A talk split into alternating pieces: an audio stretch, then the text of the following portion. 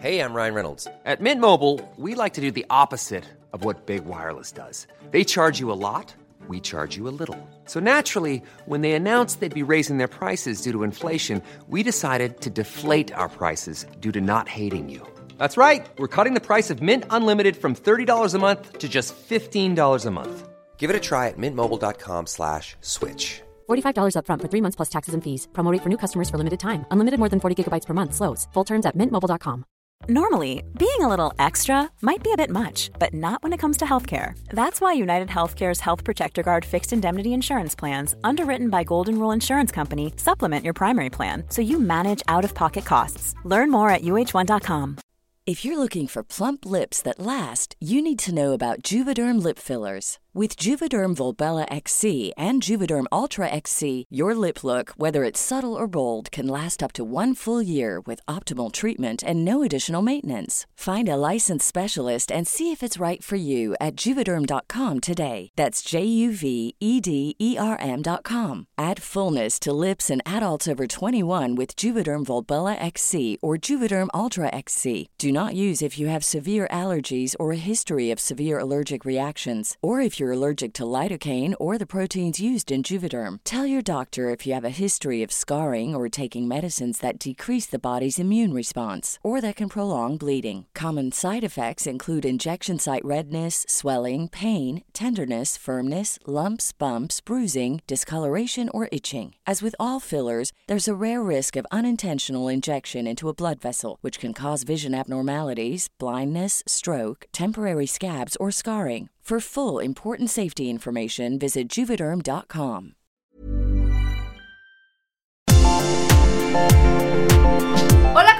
Bienvenidos al consultorio de la Meno. Este día nos acompaña la doctora Julieta Gutiérrez, quien es ginecóloga obstetra, experta en biología de reproducción.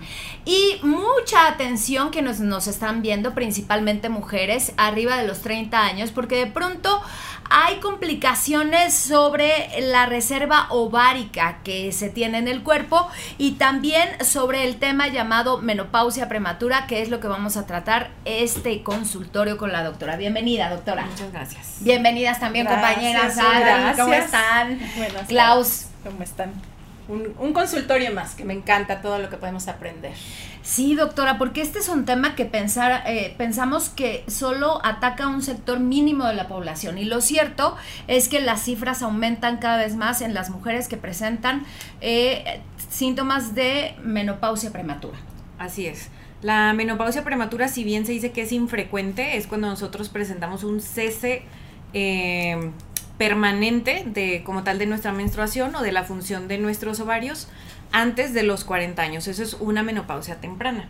Si nosotros tenemos una insuficiencia ovárica, que no es lo mismo, pero también significa que tenemos una disminución en la reserva, en la cantidad y en la función de nuestros óvulos que no es totalmente eh, permanente y como tal total. O sea, hay una disminución y podemos presentar síntomas, sobre todo eh, que nuestros periodos menstruales estén anormales, incluso podemos tener también baja eh, en los estrógenos que se manifieste con algunos eh, cambios de bochornos, estados de ánimo o también problemas muchas veces que es cuando nos damos cuenta para embarazarnos, es ahí cuando podemos detectar esto.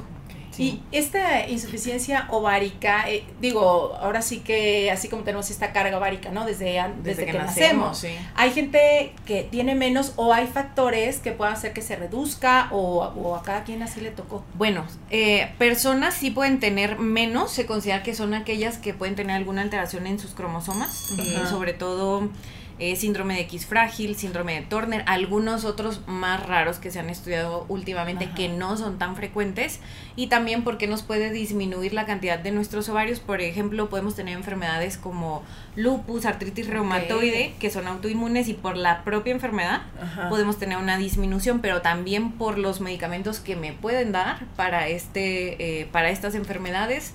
O también, por ejemplo, pacientes que tuvieron algún tipo de cáncer, son sometidas a quimioterapia, Ah, claro.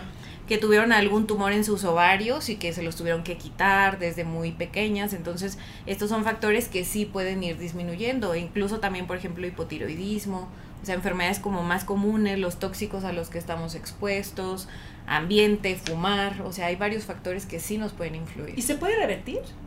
Como tal, revertir no. O sea, podemos hacer algunas cosas, eh, sobre todo suplementación, eh, con muchas vitaminas, tener un estilo de vida saludable, tener un peso adecuado, como para tratar de eh, mantener esa reserva, pero como tal, revertir no.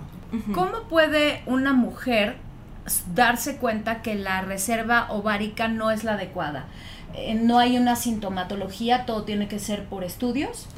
Bueno, se puede tener sintomatología que muchas veces no identificamos porque, Claro. por ejemplo, menstruaciones anormales pueden darlas casi todo, ¿no? Desde lo que conocemos como síndrome de ovario poliquístico, pacientes que a lo mejor tienen un poco de peso más del normal, pero aquí es donde se tiene que ir con el ginecólogo experto en reproducción o en infertilidad para hacer un abordaje que incluya así hormonalmente todo el eje del ovario, hormonas que se llaman gonadotrofinas, también pedir, por ejemplo, perfiles tiroideos, descartar otras cosas que puedan hacer que yo regle mal.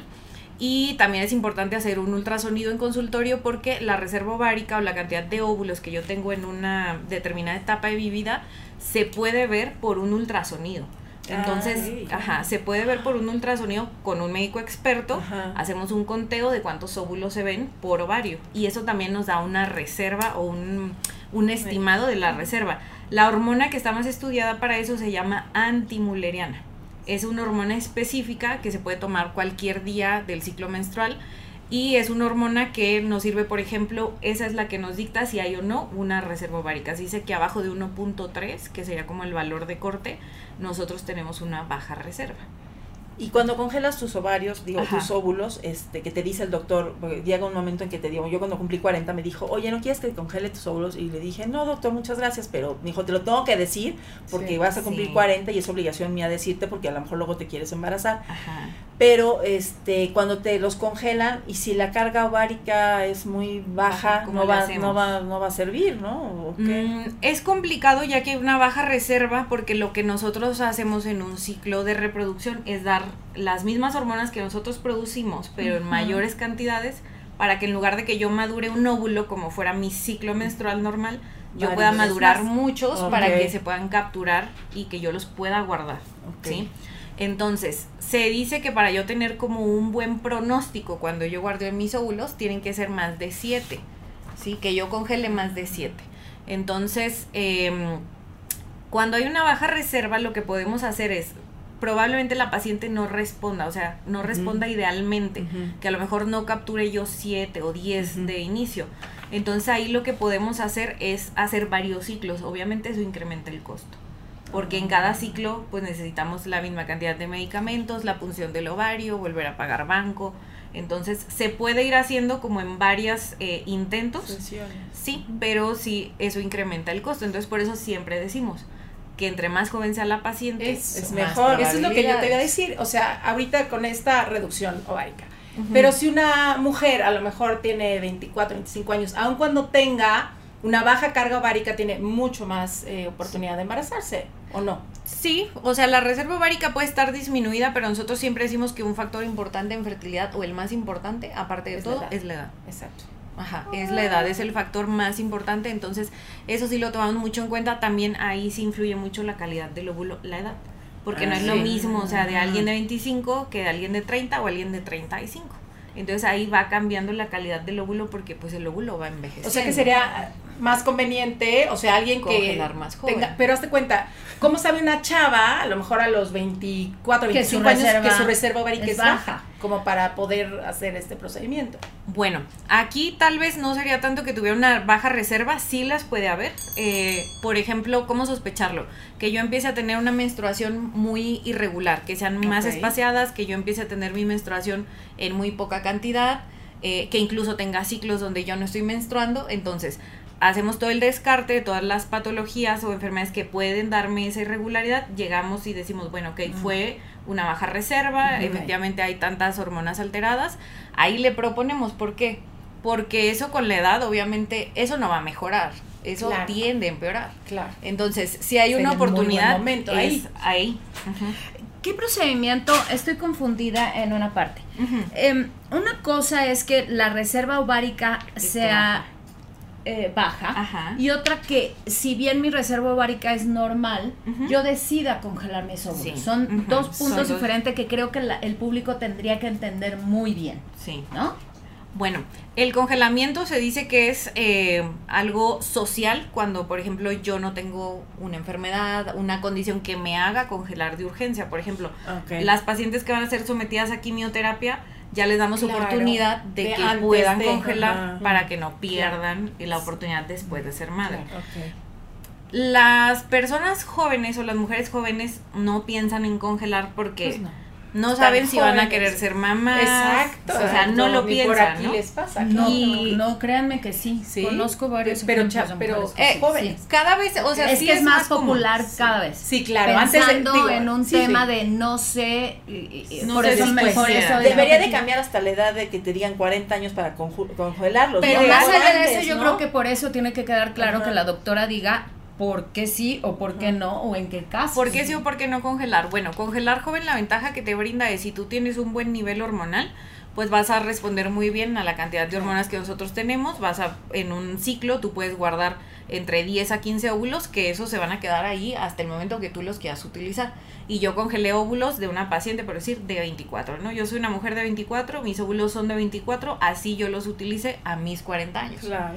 Que es diferente que yo los 40. congele a Sí, los pero el- 40. El, óvulo, como quien dice, sigue teniendo 24 años. ¿no? O sea, Exactamente. son de una El- mujer de 24 El años. óvulo pues. se congeló ¿no? en el tiempo, en, la edad y son de una paciente joven. Ah. Idealmente nosotros deberíamos de congelar antes de los 30. Claro. Sí, porque Exacto. también por el envejecimiento ovárico pues vamos teniendo más anormalidades que son los bebés con síndrome Down, etcétera. Entonces es por eso que también por es bueno. se con- Ajá. sí, es bueno congelar antes. Sí, debería de haber la cultura ya de congelarlos antes de los 30. ¿no? Debería de haber la cultura de congelarlos antes de los 30. Yo en mi consulta, ¿quién veo que quiera congelar más? Pacientes cercanas a los 35, que es como cuando ya nosotros decimos, ah, de aquí ya empiezan Ah, los riesgos, sí. disminuye la reserva.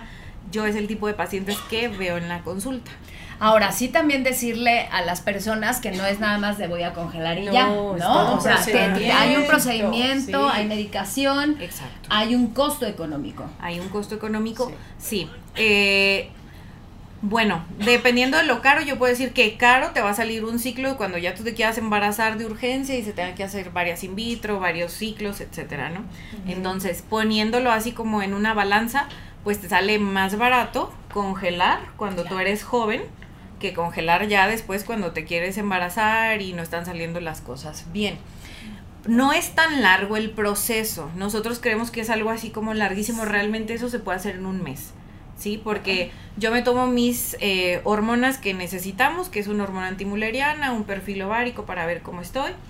Y en inicio del ciclo, aproximadamente entre el día 1 y 2, la paciente va a una revisión. Nosotros hacemos un ultrasonido para ver cómo está el útero, los ovarios, contamos los óvulos y eh, le damos la dosis de los medicamentos. Entonces ella va a revisiones aproximadamente cada 3, 4 días, pero el que tú te pongas una medicación rara vez se extiende más allá de 10 días, raro. Ok. Entonces ya después damos un medicamento, ya que, o sea, vamos viendo los óvulos cómo crecen, llegan a una buena eh, tamaño, buena cantidad, que son los que tenemos. ¿Cuántos son una buena cantidad? Como siete. Siete. De si- más arriba de 7, idealmente 10, si se pudiera 15 sería muy bueno. ¿sí? Entonces ya vemos esa cantidad, damos un medicamento, los óvulos tienen que estar ovulados, el, eh, el- hacer el proceso de ovulación con medicamentos y se cita en un centro de reproducción para hacer una punción que es vía vaginal, ¿sí? Y eso es un procedimiento ambulatorio. Entonces, en Ah, ese proceso, la paciente se llevó 15 días y ya guardó los óvulos. En un congelador En un con- especial, ¿verdad? Sí, que tienen, sí, se tienen Sí, que sí. quedar en un banco. Exacto, son centros de reproducción que están con todas las normas que se requieren para hacer el congelamiento y se pueden guardar ahí el tiempo que se requiera. Pero se paga por eso. Se paga por eso, sí, o sea, en, eh, ¿qué es lo que incluyo? ¿Cuál es el costo que podemos decir? Bueno, aproximadamente 80 mil pesos, aproximadamente, que incluye medicamentos, el centro y guardar por un año. Ya después, Ya después tenemos que renta, estar sí. pagando. Ajá, El sí. almacenaje. Eso puede variar si requerimos más medicamento, etcétera. Eh, preguntaba nuestra producción, edad ideal para embarazarse, entonces, Exacto. ¿entre qué eh, edad? Eh, ideal sería menor a los 35 años, pero la realidad es que cada vez hay más pacientes sí, arriba de sí, 35 años que se quieren embarazar o que están embarazadas. Entonces, de- antes de los 35 y máximo. Pues máximo podríamos decir que no más de 40, pero también hay pacientes de más de 40 embarazadas. Oye, sí, porque antes decían, incluso, sí, Sí. ¿no? Antes ya, ya 30 ya ibas tarde. Sí, ya iba a estar. ¿no? Ya los Y- tuvo grande. Ya los tuvo grande. Y ahora sí, cada vez hay más historias de gente que a los Sí, 40, sí. 45. ¿Qué, ¿Cuáles son los riesgos de embarazarte ya pasando los 35? Bueno, los riesgos, como decíamos, de los cromosómicos por el envejecimiento de los óvulos y también a veces eh, cuando ya son hombres también grandes, eh, anormalidades cromosómicas en los bebés, sobre todo síndrome Down, que es el más conocido, puede haber otras, y se van sumando los riesgos pues propios de la edad que yo pueda tener diabetes en el embarazo, hipertensión en el embarazo, que el bebé se quede chiquito del crecimiento, o sea, más complicaciones propias. Me encantó que dijo también del hombre. O sea, es, es cuidar la edad de ambos padres. Sí, también hay una edad paterna de riesgo que en los hombres es eh, más grande, aproximadamente entre 40 y 45 años, pero también hay una... Ah, ellos también, Ajá. sí. Oye, ¿y podríamos hacer algo para mantener como la buena salud de nuestros óvulos? Sí, o sea, hay varias acciones que nosotros podemos tener día a día, como por ejemplo eh, consumir niveles adecuados de vitamina D, no fumar, alcohol muy moderadamente, que yo tenga un peso saludable, porque eso también influye mucho, que consuma antioxidantes finalmente y sería como lo más importante. Ya decir que, ay, me voy a cuidar del ambiente, que esto, pues ya son cosas que Es no controlamos, ¿no? Pero como- Ejercicio, el estrés también podría contribuir. el estrés, hacer ejercicio sí, porque nos ayuda a tener mayor oxigenación, entonces disminuye el estrés oxidativo. Oye, ¿y cómo hay eh, muchas mujeres que aun cuando quizá no tuvieran algo físico, pero esta angustia de cuando se empiezan a querer Sí. embarazar y a lo mejor no les pega la primera? ¿Y cómo Exacto. empieza esta obsesión, no? De ahora quiero y ahora quiero. Yo creo que ese estrés menos hace que les pegue. Y, Que luego dejan un tiempo y dicen, me embaracé cuando ya no estaba preocupada. Cuando ya no estaba preocupada. Sí, también es. decirles que bueno, el embarazo no se, a veces no se logra la primera, Sí. realmente se considera que no somos como la especie más fértil nosotros. Y si estamos hablando de que es una pareja que sea menor a 35 años, puede tener hasta un año en que se pueda embarazar y está dentro de lo normal. Sí, porque Después luego de ese la primera no pegó, ya se Y ha, dis- obsesiona. ha disminuido la fertilidad, porque antes escuchabas que todo el mundo estaba embarazado, y ahora- o no sé por qué ahora hay más estudios, o por qué ahora escuchas que mucha gente tiene problemas para embarazarse. Yo creo que porque antes no iban y era como más de, bueno, no me pude embarazar, algo tengo, eh, o sea, y no buscaba a nadie ayuda. También sí ha influido por el tipo de vida que tenemos, por el estrés al que estamos expuestos, todo el estrés oxidativo, etcétera. Sí, sí ha, sí ha aumentado, se considera que entre el 7 y el 10% de las parejas pueden tener problemas para lograr un embarazo. Y por ejemplo, las personas que se someten a un in vitro Ajá. sin saber, o sea, cuando te sometes a un in vitro, me imagino que sí te analizan tus, tus ovarios y tus óvulos para ver si sí sirven, porque puede ser que a lo mejor tú dices, llevo este, haciéndome este, este procedimiento y no me embarazo y no me embarazo y quizá es porque tienen la carga ovárica muy baja. Eso te, te revisa cuando te hacen el... La in vitro. Ajá. Bueno, la in vitro como tal es poner embriones adentro del útero por alguna causa de infertilidad que no se pudo con alguna otra técnica.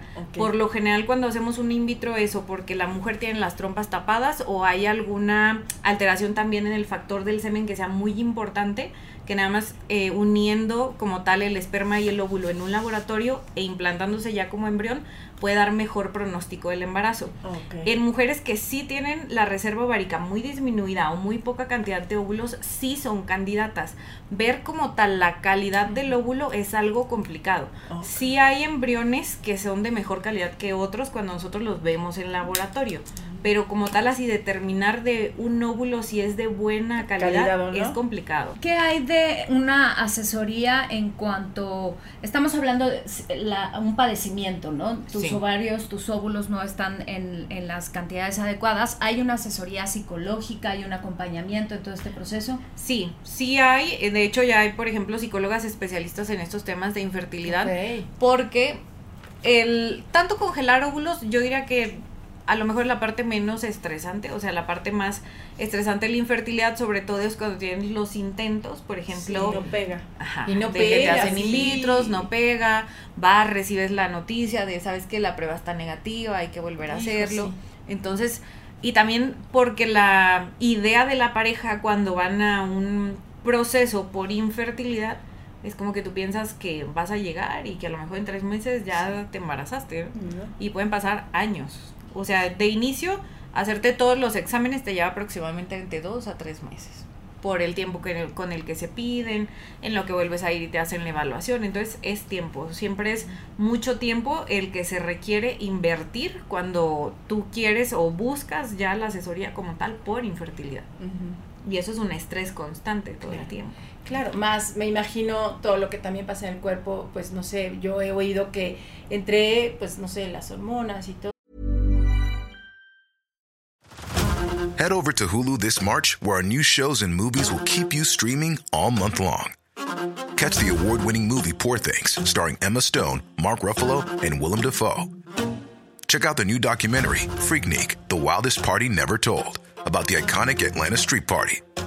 And don't miss FX's Shogun, a reimagining of the epic tale, starring Anna Sawai. So, what are you waiting for? Go stream something new on Hulu.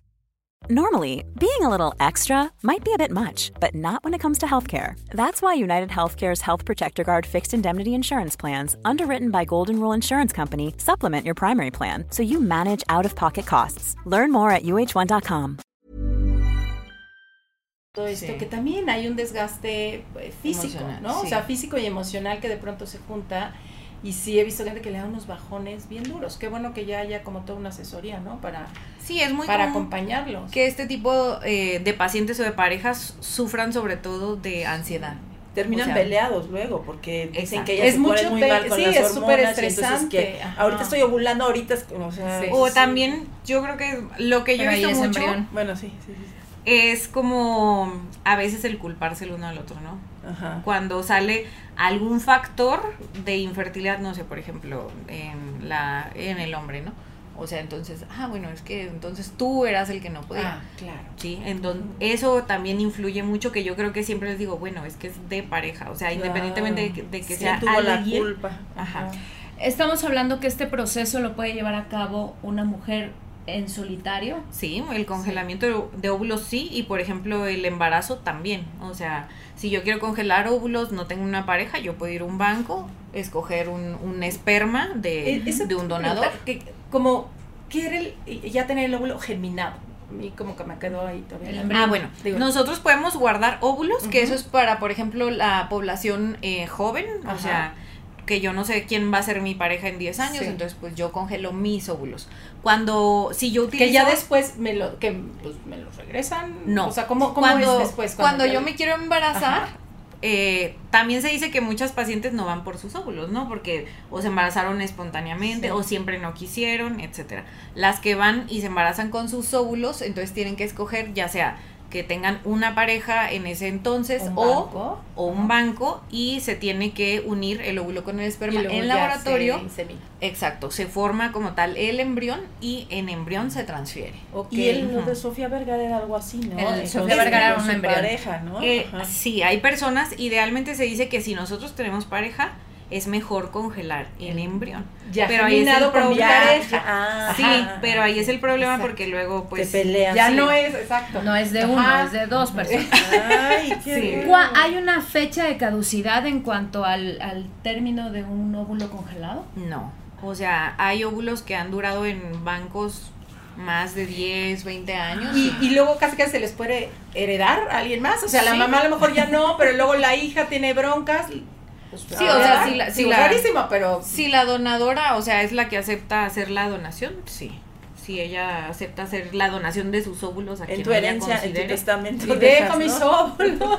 Pues más bien, o sea, que no sé, algún sí, sí. familiar. Sí, o que a lo mejor la hija, por amiga. ejemplo, a lo mejor no tuvo un Ajá. cáncer o algo que ya sus óvulos a lo mejor no, eh, Sí, ya no están en buen estado, pues a lo mejor Sí. puede tomar. Pero sí hay procesos legales en torno a todo esto. O sea, no es nada más llego, los dejo. O sea, sí hay un procedimiento, hay contratos, sí hay... eh, cada vez se legisla más sobre la Cada la vez se legisla genética. más, pero cada, pero también hay mucha parte que no está legislada. Entonces es mucho de lo que la paciente decida. Pero todo se hace, o sea, el marco de la reproducción sí está, o sea, normado, no todo, pero por ejemplo, eh, sí podemos donar los óvulos. O sea, si yo quisiera donarlos a alguien, yo como propietaria puedo decir. Puedo hacerlo. Ok. Exactamente, pues todo lo que hoy se puede hacer y creo que hacernos, por ejemplo, un perfil hormonal, ¿no? Este, constantemente yo creo que puede ayudar.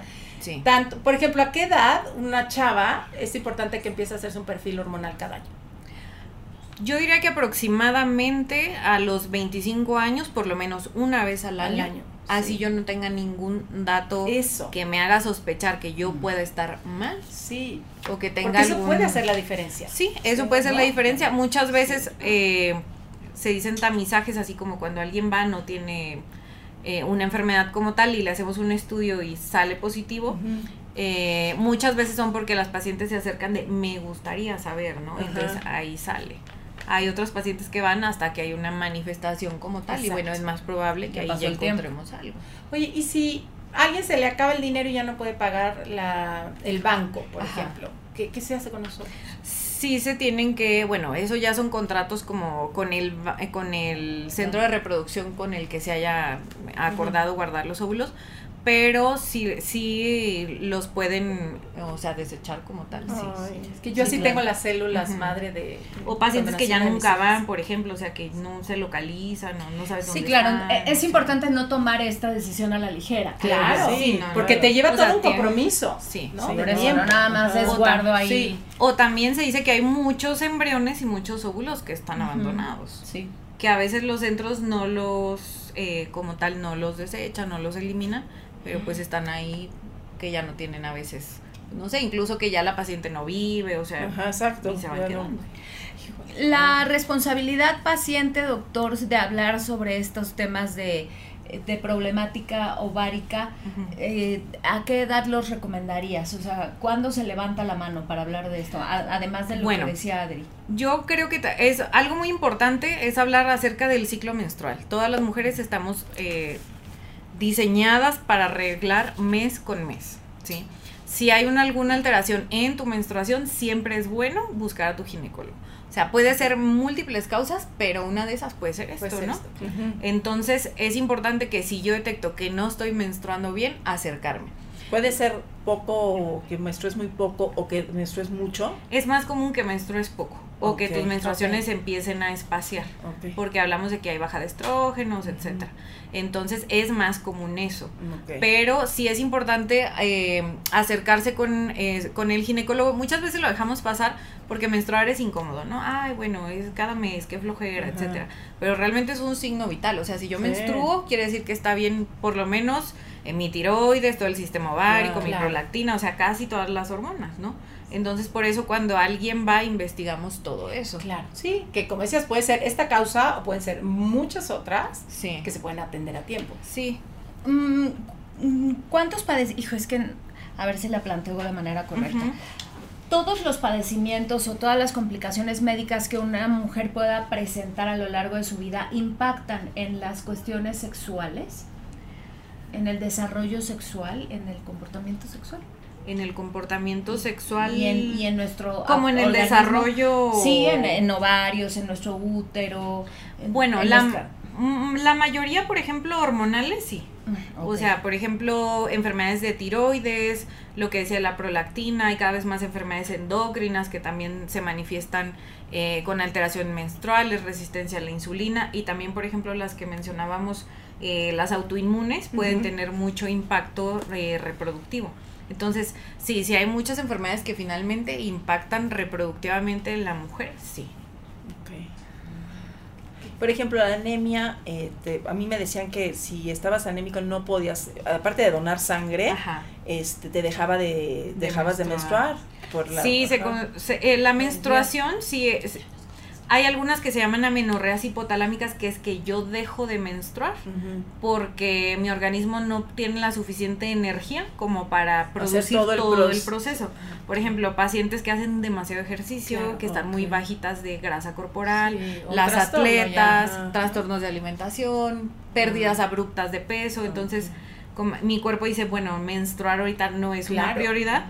Y preserva esa energía para otras funciones. Wow. Pero es el dato de alarma. Yo tendría Claro, que Claro, claro, exactamente. si sea claro. como sea y por lo que sí. sea, es un indicador Punto. que no Sí. se debe dejar pasar, ¿no? Y aparte, pues ahora sí que no creo que haya algún- ninguna mujer que diga, pues a mí nunca me bajó. O sea, finalmente es algo con lo que estamos. Sí, to- este, todas las mujeres debemos de pues, menstruar antes de los 16 años. Ese también es otro dato importante. O sea, si alguien en su casa tiene, eh, conoce una niña, un adolescente, una mujer que tenga más de 16 años y no haya menstruado, Hay o sea, que ver qué pasa. Hay que ver qué está pasando y acercarse con el ginecólogo. Claro. Sí. Sí. Oye, y así como hay em, como adolescencia, digo, menopausia temprana, ¿también podría haber tardía? Menopausia tardía sí se considera que más allá de los 55 años. Ah, ok. Sí. ¿Y ahí qué, te- qué- qué se tendría que hacer? O sea, no, no es normal, ¿o sí? No es normal, es muy poco frecuente. eh, realmente casi siempre es a lo mejor porque tienen algún antecedente en su familia. Y también la mayoría se ha visto que son pacientes que tienen un poco más de peso corporal. Porque nosotros en, en, en la grasa corporal que tenemos es una forma de extra de producir estrógenos. Entonces Ok. es un factor de riesgo, Ajá. nadie debería menstruar más allá de esa edad. Sí, porque estamos más predispuestas a ciertos cánceres, etcétera, entonces no deberíamos de menstruar. Pueden más creer que están muy sanas y no. O sea, más allá de los 55 Ajá. también, así como em, si no menstruan después de los 16 también, si sigues menstruando después de los 55 también habría que ver qué Sí, también habría que revisarse. Ok. Sí. Digo, es muy poco frecuente, ¿eh? pero sí, Pero habría que, Sí. habría que ver. que revisar. Ay, cuánta cosa. Y aparte como cada vez van saliendo yo que más y más estudios y más eh, información sobre esto. Hay más estudios, más información, más oportunidades de detección temprana, pero lo importante es una, que se dé a conocer, que la paciente, bueno, que la información llegue a la paciente y que nosotros seamos muy, o sea, de escuchar siempre al cuerpo, ¿no? Sí. O sea, la, yo por eso siempre les digo, la menstruación si no te llega, o sea, es que algo te está avisando que no está bien, que pueden ser muchas cosas, una puede ser complejo, puede ser sencillo, pero es que tu cuerpo te está hablando que tú te tienes que ir a revisar, porque algo está pasando. Básica la visita al ginecólogo. Básica la visita al ginecólogo, la educación de la mamá también a la paciente, porque es de quien obtiene la información primaria. Entonces, si la mamá, por ejemplo, no tiene la cultura de decirle a la hija es normal menstruar este cada mes, hay que hacernos revisiones Claro. mamarias, hay que ir con el ginecólogo. O sea, es difícil que la paciente por sí sola Vaya. vaya espontáneamente. Sí, claro. En el sector público eh, hay información sobre todas estas eh, cuestiones o es Mira, desafortunadamente Yo creo que es poco frecuente porque cuando tú vas al sector público hay enfermedades que impactan más, por ejemplo, un cáncer. Entonces, si yo voy y yo digo, bueno, no menstruo, Le pues, van a dar ay, prioridad al cáncer. Le van a dar prioridad a otro tipo de enfermedades. Y no es que esto no sea importante, pero por ejemplo, yo he visto pacientes que han ido a lo mejor a revisarse y tienen un año y todavía no les pueden decir que tienen, ¿no? O sea que ni pensar en si hubiera una quimio, un cáncer o algo así, que esta mujer dijera quiero congelar mis óvulos, que el sector público pudiera aportar No, porque- alguna ayuda. Porque aparte no está ni los ni la mayoría de las aseguradoras, o sea, tampoco cubren procesos de fertilidad, son muy poquitas. Entonces, lo que hace es que pues se le da como la información a la paciente, pero si es que ella busque un ¿Y habrá fundaciones? por fuera, no. Que Entraría como en un este gasto tema. de lujo, ¿no? Sí, es como un gasto de lujo y es lo que las priva muchas veces. ¿no? Claro, Claro, Porque claro. pues no pueden desembolsar esa cantidad en ese momento. con mayor razón ahora que el tema no sé si coincidan está cada vez más abierto Sí. creo que hay que conocerlo mucho mejor por los riesgos por lo que implica y porque económicamente también es Sí. un tema que tienes que confrontar antes de decidirlo Sí, Sí. exactamente. O sea, eso, eso implica eh, que tú tengas así como todo, todo estudiado a lo que vas a hacer para poder no solo congelar, que puedas mantener los óvulos, que estés al pendiente, o sea, Oye, y más allá de una mujer que quiera tener hijos, ¿no? Que tenga una baja carga ovárica, también necesitaría pues, o suplementarse o algo así como, eh, no solo por el hecho de, ah, es que Adelante. quiero tener hijos, sino pues, simplemente por salud. Sí, bueno, cada vez se ha visto más, por ejemplo, la vitamina D en fertilidad es cada vez más estudiada, se relaciona si no yo no tengo niveles adecuados, bueno, que no produzca hueso adecuadamente, procesos de infertilidad por múltiples causas, entonces vitamina D, eh, ácido fólico, omegas también se ha visto que ayudan mucho y melatonina, principalmente son los suplementos que nosotros nos ayudan, no fumar es importantísimo. Entonces para todo te prohíben el cigarro. Sí, en procesos de reproducción es muy importante porque, como les comentaba, eh, disminuye la cantidad y la calidad de los óvulos. En general disminuye todo el proceso de fertilidad, da un envejecimiento acelerado y pues causa muchísimas eh, enfermedades sumadas, ¿no? Entonces es importante. ¿Qué hay de los vapeadores, doctora? De los vapeadores en infertilidad no hay tantos estudios, pero igual no se recomienda porque también hay una gran cantidad de tóxicos que no sabemos cómo van a impactar. Entonces, nosotros lo que queremos es calidad, eh, cantidad también, pero sobre todo calidad, en los óvulos que estamos eh, congelando, preservando. Y pues en general no, no está recomendado. Ay, doctora Julieta Gutiérrez, pues eh, agradecemos muchísimo su presencia en este consultorio del Ameno. ¿Alguna duda que pudiera tener el público, algún lugar en donde la pudiera contactar? Bueno, yo estoy en mi consultorio particular en Tuxpan 10 y tengo convenio con un centro de reproducción que es con el que yo hago todos los procedimientos. Si ustedes tienen dudas, se pueden acercar para hacer una evaluación eh, de su fertilidad, decirles qué estudios son los que requieren. Yo siempre les hago a todos mis pacientes ultrasonido en el consultorio porque eso me da una idea muy importante de cómo está la salud, no solo del ovario, ¿no? Del útero, del endometrio, o sea, de muchas cosas, que es lo que yo puedo evaluar en una consulta. Y decirles que esto cada vez em, tenemos más oportunidad si ustedes están interesadas. Eh, acérquense, o sea, los costos pueden variar, pero finalmente es una inversión que va a estar ahí, o sea, es mejor congelar que después querer embarazarte, porque ahí el, o sea, ir ya como tal buscando como pareja infertilidad, pues son gastos tres, cuatro, cinco veces más de los que Hay que planearlo con tiempo para que no te agarre el tic-tac de ya se va a acabar.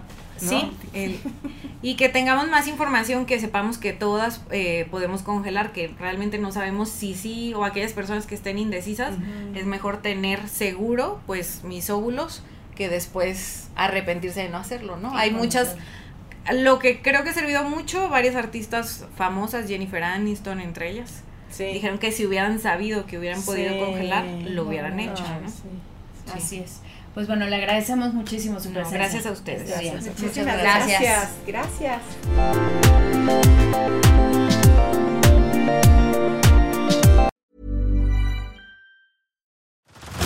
Head over to Hulu this March, where our new shows and movies will keep you streaming all month long. Catch the award winning movie Poor Things, starring Emma Stone, Mark Ruffalo, and Willem Dafoe. Check out the new documentary, Freaknik The Wildest Party Never Told, about the iconic Atlanta Street Party. And don't miss FX's Shogun, a reimagining of the epic tale, starring Anna Sawai.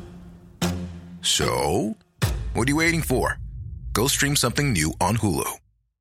If you're looking for plump lips that last, you need to know about Juvederm lip fillers. With Juvederm Volbella XC and Juvederm Ultra XC, your lip look, whether it's subtle or bold, can last up to one full year with optimal treatment and no additional maintenance. Find a licensed specialist and see if it's right for you at Juvederm.com today. That's J U V E D E R M.com. Add fullness to lips in adults over 21 with Juvederm Volbella XC or Juvederm Ultra XC. Do not use if you have severe allergies or a history of severe allergic reactions, or if you're allergic to lidocaine or the proteins used in Juvederm. Tell your doctor if you have a history of scarring or taking medicines that decrease the body's immune response or that can prolong bleeding. Common side effects include injection site redness, swelling, pain, tenderness, firmness, lumps, bumps, bruising, discoloration, or itching. As with all fillers, there's a rare risk of unintentional injection into a blood vessel, which can cause vision abnormalities, blindness, stroke, temporary scabs, or scarring. For full important safety information, visit juvederm.com.